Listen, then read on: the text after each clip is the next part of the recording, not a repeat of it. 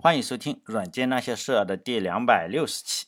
这一期呢，讲科幻作家对科技有多大的影响力。这一期呢，本来还是想着接着第两百五十九期讲这个通讯行业的发展，然后呢，这个时间点又又要讲诺基亚了哈。以前讲过诺基亚，我就不想再讲了。这个时候呢，我就想起了一个牛人，他的名字呢叫阿瑟·克拉克，因为呢，他预言了手机的出现，在一九五八年。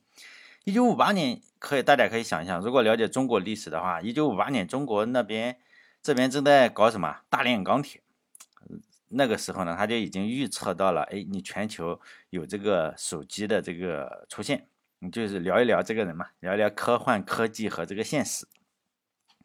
我以前在讲的时候啊，就前几期我讲的时候，我说过，哎，这个特斯拉。就是不是造车的这个特斯拉哈，就是 造交流电的这个特斯拉，他曾经预测过手机的产生。但是呢，这个克拉克，阿瑟克拉克呢预测的更准一点。他预测的话，他连时间都预测到了。他预测是二十世纪八十年代就可以造出手机来，就这个是比较准确的。呃，这个我是就是有很多听众嘛在群里或者什么就讨论一下这方面问题。哎，是谁先预测到的？嗯，当然是特斯拉先预测到的，但是预测的比较准的是这个阿瑟克拉克。这时候呢，我们可以讲一讲这方面问题啊，就科科幻作家对这个科技有多大的影响力。当然，这种话题就扯淡嘛。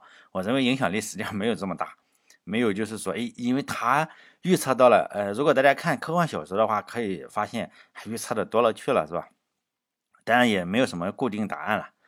在一九五八年的时候呢。这个阿瑟克拉克他就说呢，未来会出现一个小巧玲珑的个人收发设备，每个人呢都会随身携带。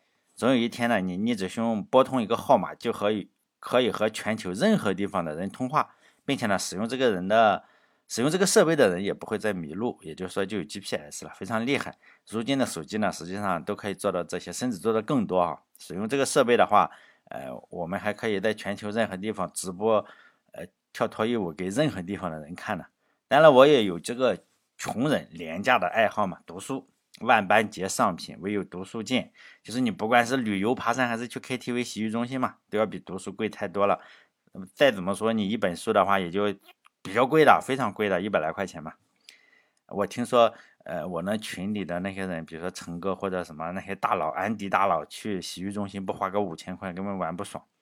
所以呢，我我喜欢读书哈，就是还是很因为很穷，曾经有一段时间一直穷啊。我 年轻的时候，我比较喜欢看这个科幻，就本文呢就讲一讲这个科幻嘛，科幻对这个未来的影响，哎，对这个科技的影响，实际上没有那么大哈，我认为是没有这么大。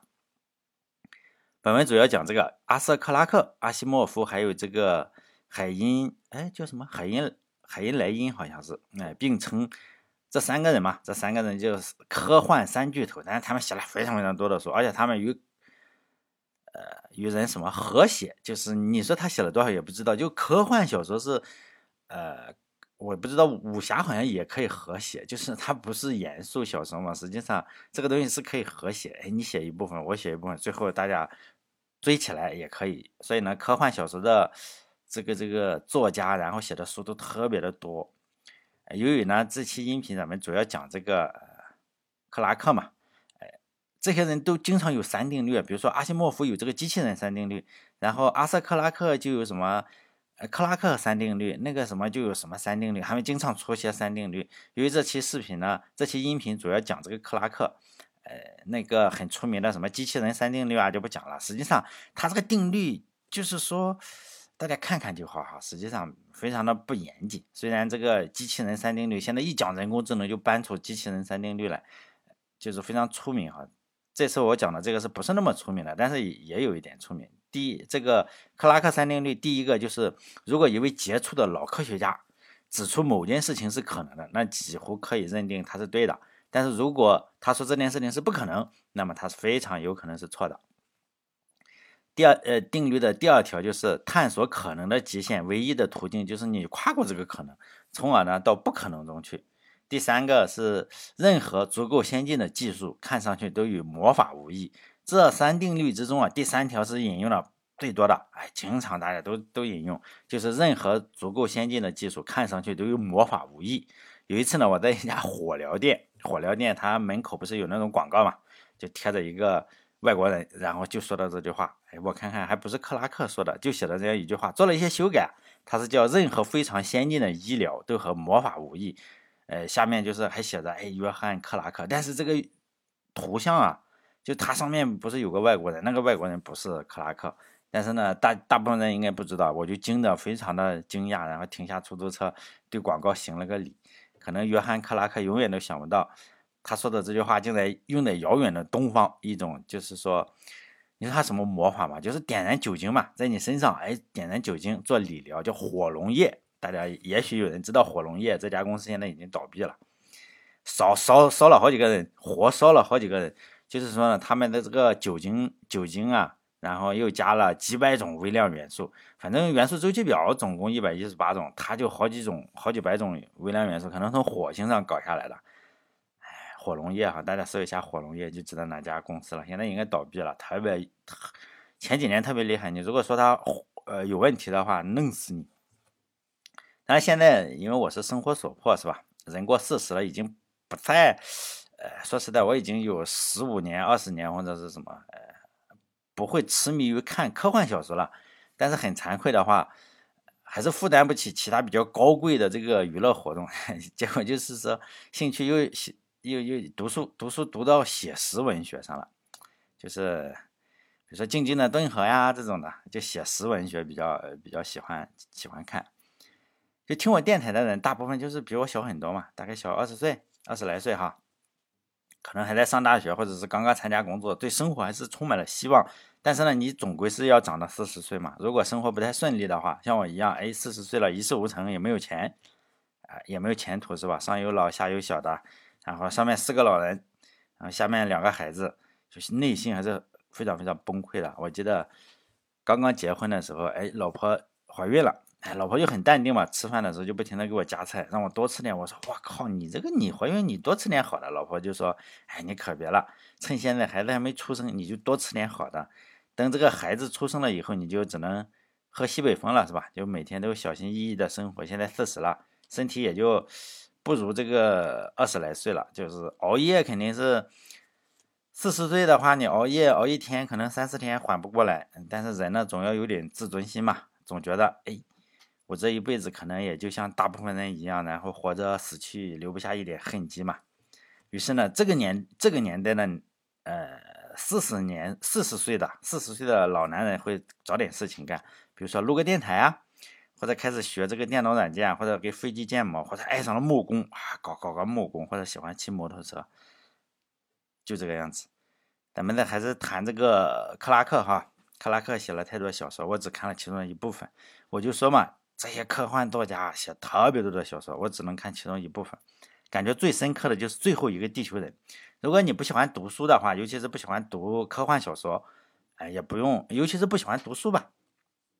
其实呢，你不喜欢读书的话，在中国会混的比较好，就是比爱读书、爱科幻小说的那些人要好很多。我这是我长期的观察结果。因为呢，呃，我也不知道解释什么原因，反正你读书很多的话，你基本上混的要差一点，比不读书的那一些，就是我混社会的，混社会确实厉害。就科幻小说呢，非常难写出悲剧出来。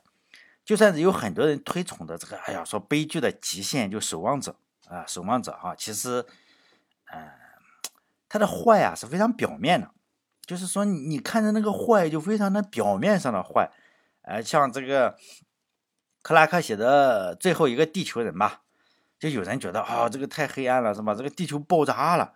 说实在的，你只要不是在校的学生或者刚毕业几年的人，地球爆炸这种事情根本不算是悲剧。还有说，有人说啊，这个守望者写的真的是太痛苦了，是吧？那些英雄啊，那些英雄是什么？就是政府雇佣来打美国老百姓的，就觉得受不了了，就觉得哎，政府怎么打老百姓呢？实际上这非常幼稚，是吧？这就是科幻小说中能想到的最坏的事情。但是说实在的，你只要看看现实，现在有哪个政府不雇人来打老百姓？你看看，是吧？缅甸是吧？到处都是嘛。如果你能找出一个政府不打老百姓的，哎，银河系中举出一个来，我就服你。但是这个科幻小说呢，最坏就写到这个程度了。实际上，跟社会中的坏啊，真的是不值一提。如果你是个好人的话，呃，中国的这个，呃，中国是这个样子哈，呃，你要年龄大了，你就慢慢体会出来。如果你是个好人，你就是，呃，传统意义上的好人，就是上下班这个，就是你做任何方面都都是好人，一个中规中矩的好人。但是呢，你这个是成不了佛的，你要受非常多的苦难，才最后可能会成为佛。如果你是个坏人呢，就是说你放下屠刀，立地就成佛。如果就是你不偷不抢不撒谎，如果碰上事了呢，大部分人是不会同情你的。就你你你你是个传统意义上的好叫什么烂好人，大部分人不会同情你。你即使出了问题，你碰上个呃有人有人搞你一下是吧？然后你可能要发声啊，因为你被压迫的不行了，你会发声，然后呢别人就会找你的毛病。真的是这样，你虽然是个传统意义上的好人，你肯定也会做一点点坏事嘛。比如说你偷了一个苹果，那就完蛋了。不管人家可能打了你一顿，或者偷了你汽车，点了你的房子，因为你偷了一个苹果，所以你是活该，就这个样子。你肯定认为你是做过什么亏心事，最后呢，肯定能找出你的不完美的地方的事情。比如说你偷过一个苹果呀，或者踩死过一只蚂蚁，然后对你大家批判，就认为你也不是什么好东西，活该。但是呢，你如果是传统意义上的坏人，就又偷又抢又撒谎，哎呀，就是坏的坏的崩溃，什么都干，最后发了财或者是有了权利，然后当了恶霸。你只凶在合适的时候，你只用承认说，哎呀，我年轻的时候做过那么一点点坏事。只要承你做过一一亿件坏事，你只要承认其中的一件，口头上承认就好，说我有点后悔，是吧？那么呢，其他人就会说，哎呀，人非圣贤，孰能无过？就立地成佛嘛。你这你因为你已经放下屠刀了，是吧？立地成佛。就一大堆人恭维你嘛，说你这个哎绝世好人是吧？恭维你这个绝世好人渣，这就是真正的悲剧啊！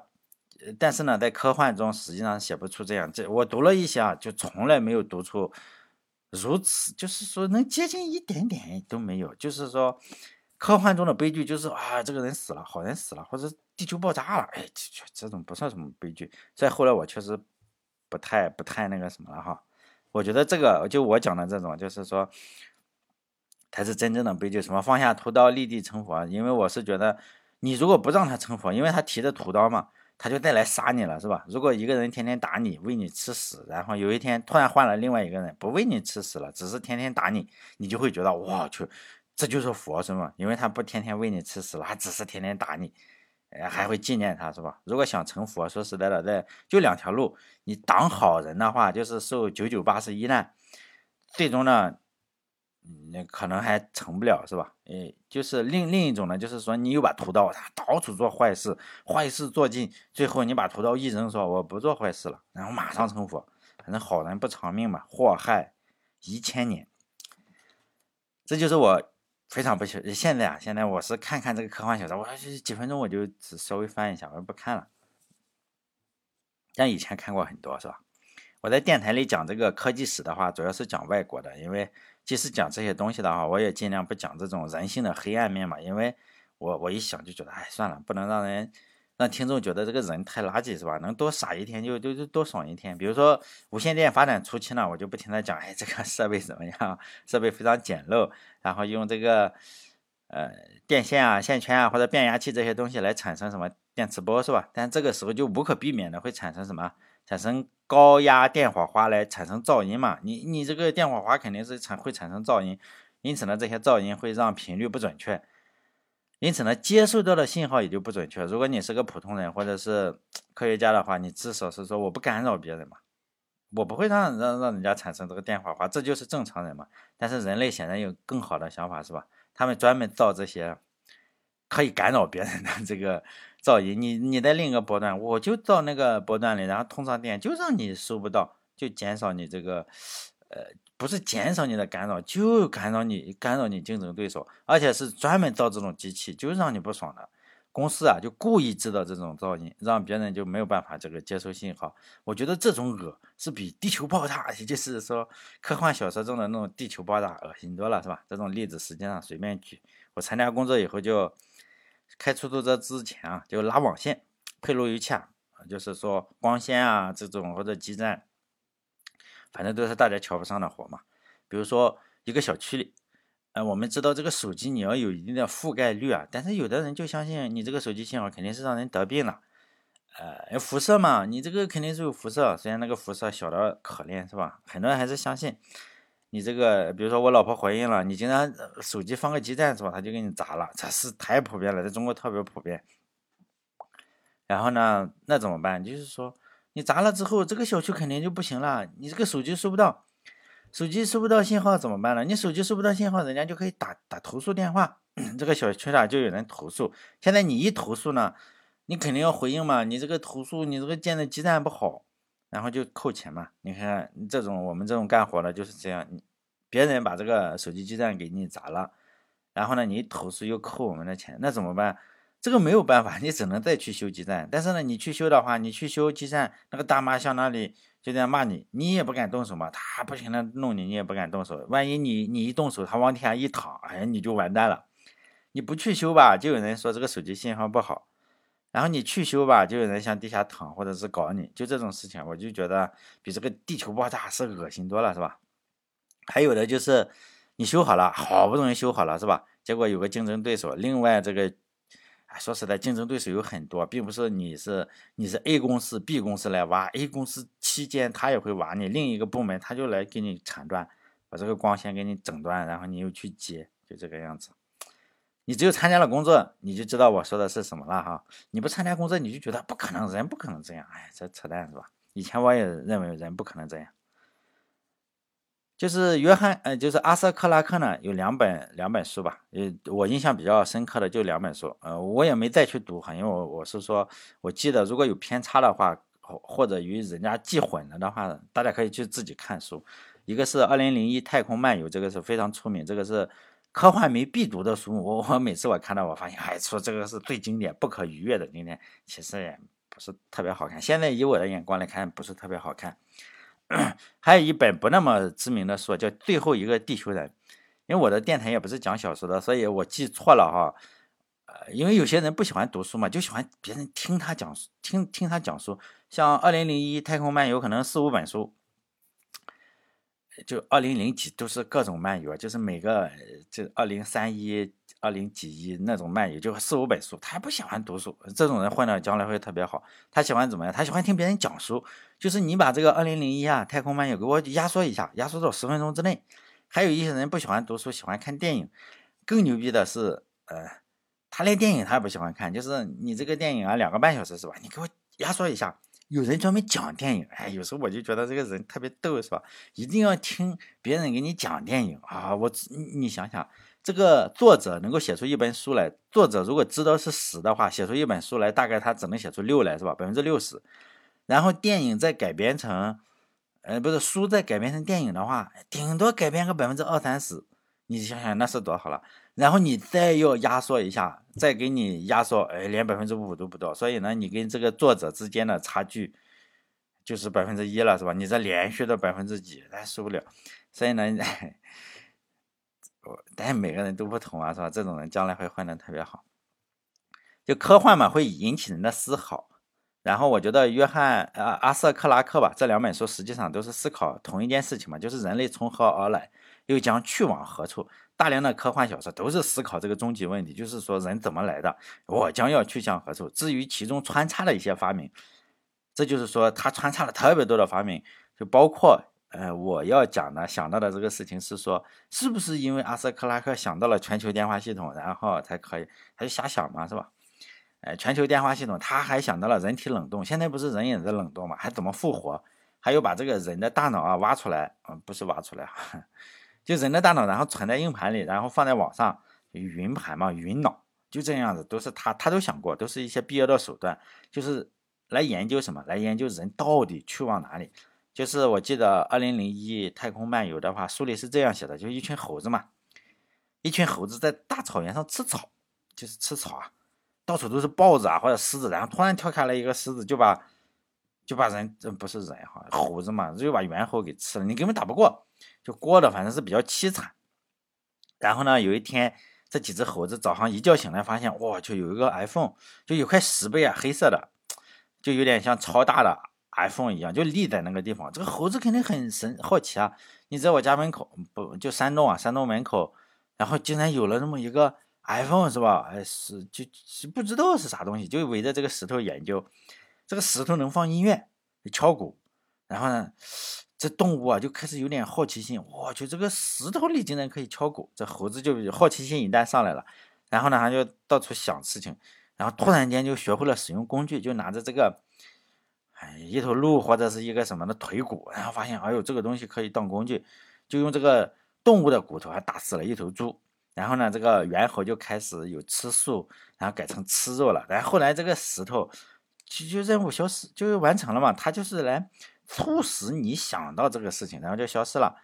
实际上，iPhone 想呃促使我们在家里玩游戏哈，实际上也不知道它竟然可以促使一个发出音乐的石头，竟然可以让猴子学会了使用工具。哎，但这个石头也就任务完成就消失了。然后后来就是人类发展了很多年，然后基地建到了月球上，然后呢呢，在月球上又发现了同样一块石头，就是什么，人家就围着这个石头研究嘛，这个石头又开始放音乐了哦，并且把这个指向了遥远的，也不知道是我忘记了，我没去查数，反正一个太阳系中的一个星球，不是土星就是木星，遥远的地方，就是说那里啊还有一块石头，就是像。你要去看那块石头嘛？这个人类又又有好奇心了，然后这个一路上反正就建了火箭，就就向那跑嘛。远征的路上，当然发生一些事情，你要把书填满。最后就是电脑造反呀，或者我人类之间互相干啊，最后死了好几个人。这就是，哎，必须的一些情节。你说有没有用？哎，实际上没什么用。这这情节就做铺垫了，哎，就是有没有，就是用来增加书的厚度。最后呢，就是。死了好几个人，最后只剩下一个人，一个人就到达了，我忘了在火星还是木星上，大家可以去看书，有兴趣的话，就是有一块这个呃黑色的石碑，这个人发现，哎，这个就降落上去嘛，反正我这个飞船这么牛逼是吧？一降落之后发现，哦，这个黑板可能是个黑洞，然后飞船直接掉进去了，发现我去，这个原来是个黑洞，嘿，这这挺逗哈，然后掉进去之后。那掉到哪里去了呢？我们也不知道。你最后你说掉哪？掉到了一个总统套房里，就里面有吃有喝的，什么都有，有这个电灯、电话，反正就是一个总统套房。你你进进入了黑洞里面，进入个总统套房，反正是个总统套房，有吃有喝的，在里面就过了一辈子，住了一辈子。我认为实际上他暗示这个总统套房是什么？是女性的子宫啊。我读的是这个意思啊，你认为不是就不是，就是这个人掉到了里面，然后呢就。在那里一直生活，生活一直生活到他老了，苍老了，然后要死。死之后怎么办？死之后他变成了一个婴儿，这比较逗。然后他要出生，他就到了地球上，这时候很很很很逗，是吧？因为科幻小说啊，你你期间是没有，你不能讲太多的逻辑。为什么他在这个总统套房里，呃，过了一辈子，然后？他最后一次睡觉的时候醒来成了一个婴儿，然后睁开眼睛发现他在地球上，是吧？他就成了地球的主宰，就这个样子。你你因为你越神奇，你就越觉得啊他有深刻，实际上不深刻，是吧？故事内容差不多嘛。另一本书也是叫《最后一个地球人》，也差不多，还是有外星人。就故事的内容是有区别，但是思考的事情还是一样。就克拉克的这科幻小说中啊，不止克拉克。科幻小说中一定离不开的一个是什么？就是外星文、外星人、外星文明，它一定是超越这个人类这个这个智慧的存在。我简短一点讲，有兴趣的话可以去看书，这个书很短。最后一个地球人，我记得好像就是一上午，你肯定可以翻完。这种书不用仔细看，就是就一目十行看就行了。就是他也是最后一个呃地球人，就是说呢，地球地球不是。已经有战争有啥了？哎，结果突然被接管了，被什么？被外星人接管了，就是统治了地球。但这些外星人特别好，就是为人民服务啊，就真的是为人民服务。你不让你打动物，不让你干这，不让你干那，最后贫穷消失了，疾病消失，啥都消失了，就是真的是消灭贫困了，就全球消灭贫困，特别好啊，干的特别好。为什么？因为他是外星人嘛，只干好事，不干坏事。并且把人类搞得最好，所有坏事消失，全是正能量。就在这个时候，就是说人类开始进化到下一个档次，因为你牛逼了，你啥都不用管了，但是最牛逼了。呃，然后进化，进化到什么程度呢？就进化了，我可以用意念来控制东西了。就是，比如说，我想想吃块，想想吃个月饼，就我想一下就可以吃了，或者是我想让这个月球啊。转的快一点，我想一下，月球就转的快一点，就这样。已经到了一种意淫的状态，就特别厉害。就是你你就是说他已经到了，我也不知道怎怎么说，就是无所不能了。你把他想象成孙悟空这样，我们个个都是孙悟空。但是呢，只有十岁以下的小孩有这些功能，就是大人还不行。大人你你是普通人嘛，你还有生老病死。其中呢，这个大人之中有一个地球人，他呢干了什么事情？他偷偷的跑到了外星人那里，就外星人有个飞船要回去，然后这个人呢就偷偷的潜入到这个飞船上去了，然后到了人家的。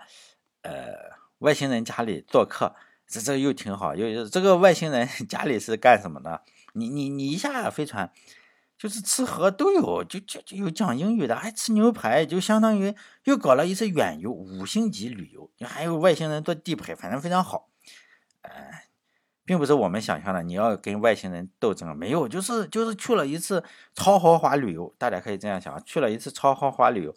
而且是以光的速度进行的这个超豪华旅游，就是说呢，不是这时候就说，哎呀，这个这个科学家，这个科幻小说就写的好啊，好在哪里？就是你以光速运行的话，不就是人不老嘛？可能他可能去了八天，哎，可能地球上就八十年，因为我是光速嘛。然后这个哥们去待了那么几个月，可能这个地球人就死光了。为什么？因为天上天上一天，地上一年嘛。就是过了几十年，地球人都挂了，只剩下了那些可以反转月球，或者是想啥就干啥，就是共产共产主义 plus 就牛逼，就只剩下了有那些特异功能的地球人，又长大了，也他也不死，就是说特别厉害。最后他呢回来之后，他就成了最后一个地球人，其他的人都成了最高等的生命，他他做不到。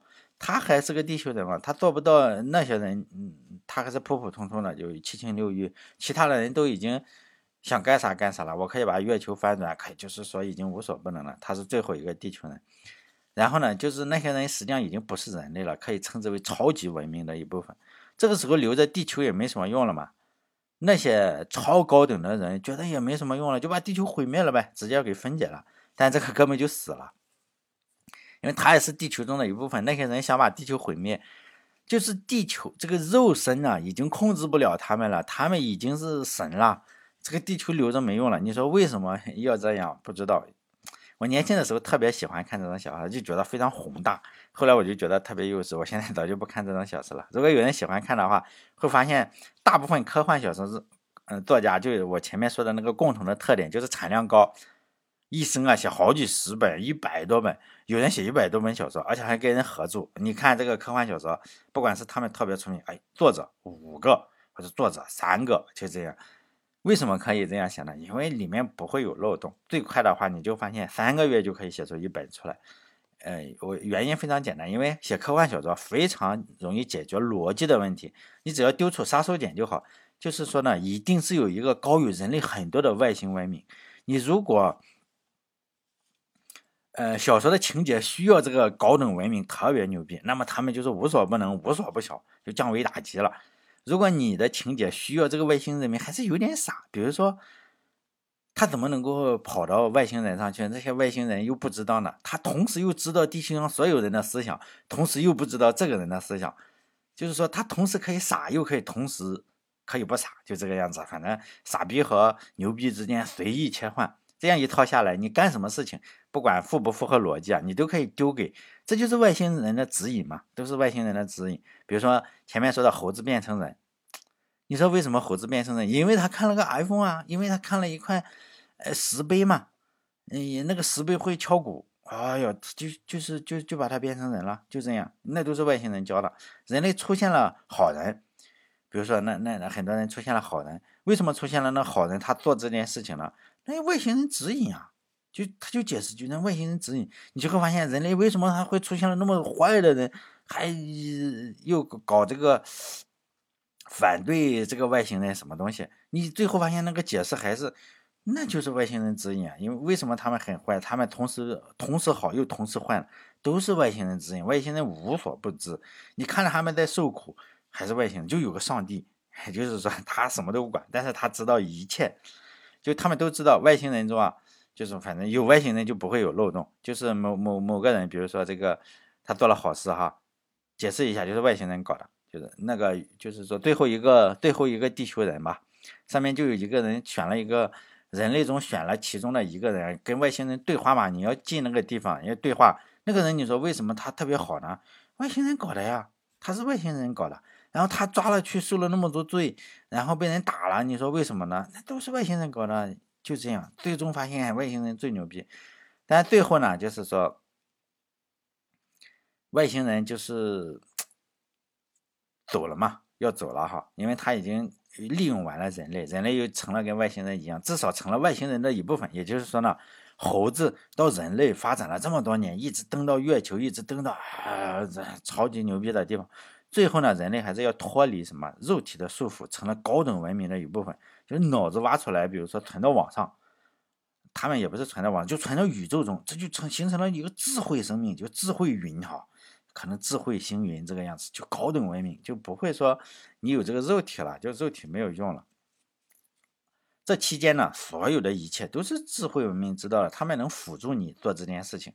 比如说，他给你 iPhone，让你呃给你个会唱歌的石头，然后让你变成猴子，变成什么东西，然后再给你个石头，然后让你怎么样？一切虽然这是个逻辑是这样，也不好反驳。直到有一天，我想到了一件事情，就养猪场。你看，对猪来说啊，人类就是最高文明，是吧？人类就是高等文明。猪肯定啥也不懂，就会长肉就好。人类给它配种、选育、喂它们，它们肯定觉得，哎，是我们是不是进化过了？不是，是人类给它育种的哈，喂它们，就好像最后一个地球人知道外星人一样，我照顾你啊。你看最后是不是都是外星人来照顾地球人一样？像这个养猪场的，是不是人类去照顾这个猪啊？最后猪怎么样了？人被人类吃了嘛？这这做成红烧肉吃到肚子里，那算不算成为了人类的一部分？肯定算。你吃到肚子里，你长成了它的细胞，它肯定也算是人类的一部分嘛。但我认为猪应该是不清楚他们为啥突然进了屠宰场。如果猪也可以写小说的话，他们肯定会考虑最终的结果。对他们来说，就是说人类，你看对我们这么好，又给吃的，又给喝的，还给这个铲屎，肯定是个好好好好，就猪神是吧？猪神。最后呢，猪的存在也会脱离肉体。当然了，这个它的肉体做成红烧肉了，肯定是脱脱离肉体了嘛。你不想脱离也不行啊。他们最后会想什么？那那你呃，咱也不是猪是吧？你问问猪，这个屠宰场突然消失了，最后他们做什么？可能那个猪中比较聪明的，他会写本书说，因为我们最终成为了人类是吧？那最后一个地球人也差不多，人类从猴子变成了人，最后脱离了肉体。变成了某种存在，这一切都是由外星人饲养员控制的。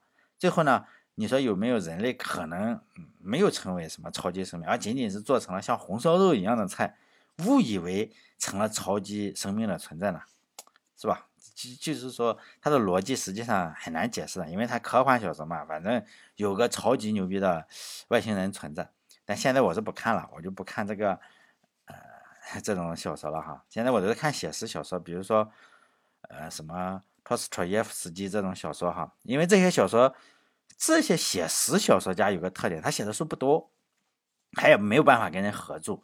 很多人大部头的书啊，就写那么几本，像肖洛霍夫可能就写一本书嘛，《静静的顿河》，然后就消耗了他所有的精力。当然，人家也获了诺贝尔奖，他也确实，他只写这一本书，因为里面是没几几乎没有逻辑的这个问题啊，不会说我这里。逻辑讲不通了，妈的，出个外星人不会，他这个逻辑都是很清晰的，就是你觉得就应该这样发生，因为这里面是没有外星文明，你这个再写出逻辑不同也是不对的，是吧？像像武侠小说，你也可以写出逻辑不同。武侠小说他为什么变得厉害呢？掉到个山洞里，啊，掉到山洞里，他练了个绝世武功，或者是比如说，这就是逻辑不行啊，你就上天放个闪电，是吧？你最终不行了。哎呀，老天爷打了个雷，把他劈死了，总可以吧？这个，但是你在这种写实小说中，你不能这样写。坏人最终或者变成好人，或者好人变成坏人，你不能说他吃了一个药丸就突然就好了。什么遇事不决、量子力学是吧？情节不整、外星文明。像托斯托耶夫斯基呢，就是是个例外，他写的书相对比较多一点。原因呢，并不是说他特别特别喜欢读书，而是他是个赌徒。这个家伙就是有点钱就赌了，他老婆又漂亮，他他比较老，他老婆很年轻很漂亮。据说啊，他他老婆跟跟人家讲讲话，跟男的讲讲话嘛，可能网上聊聊天，他就嫉妒的不行，就就害怕这个是吧？没有这个，哎呀，没有这个心态不行，还进不了绿帽子大学。说实在的，就心态不行。你说你老婆出去我正常的社交不行，他嫉妒的发狂。主要是可能还是年老的男人，你整一个年轻人，你总觉得有问题是吧？这个不行。而且呢，他他他又喜欢赌博，你就欠了一屁股债，而且你又欠债，心态又不好，因此呢，这个人是比较狂躁的。他的债主啊，他欠了太多小说嘛，他的债主就说你这个反正出名的大作家是吧？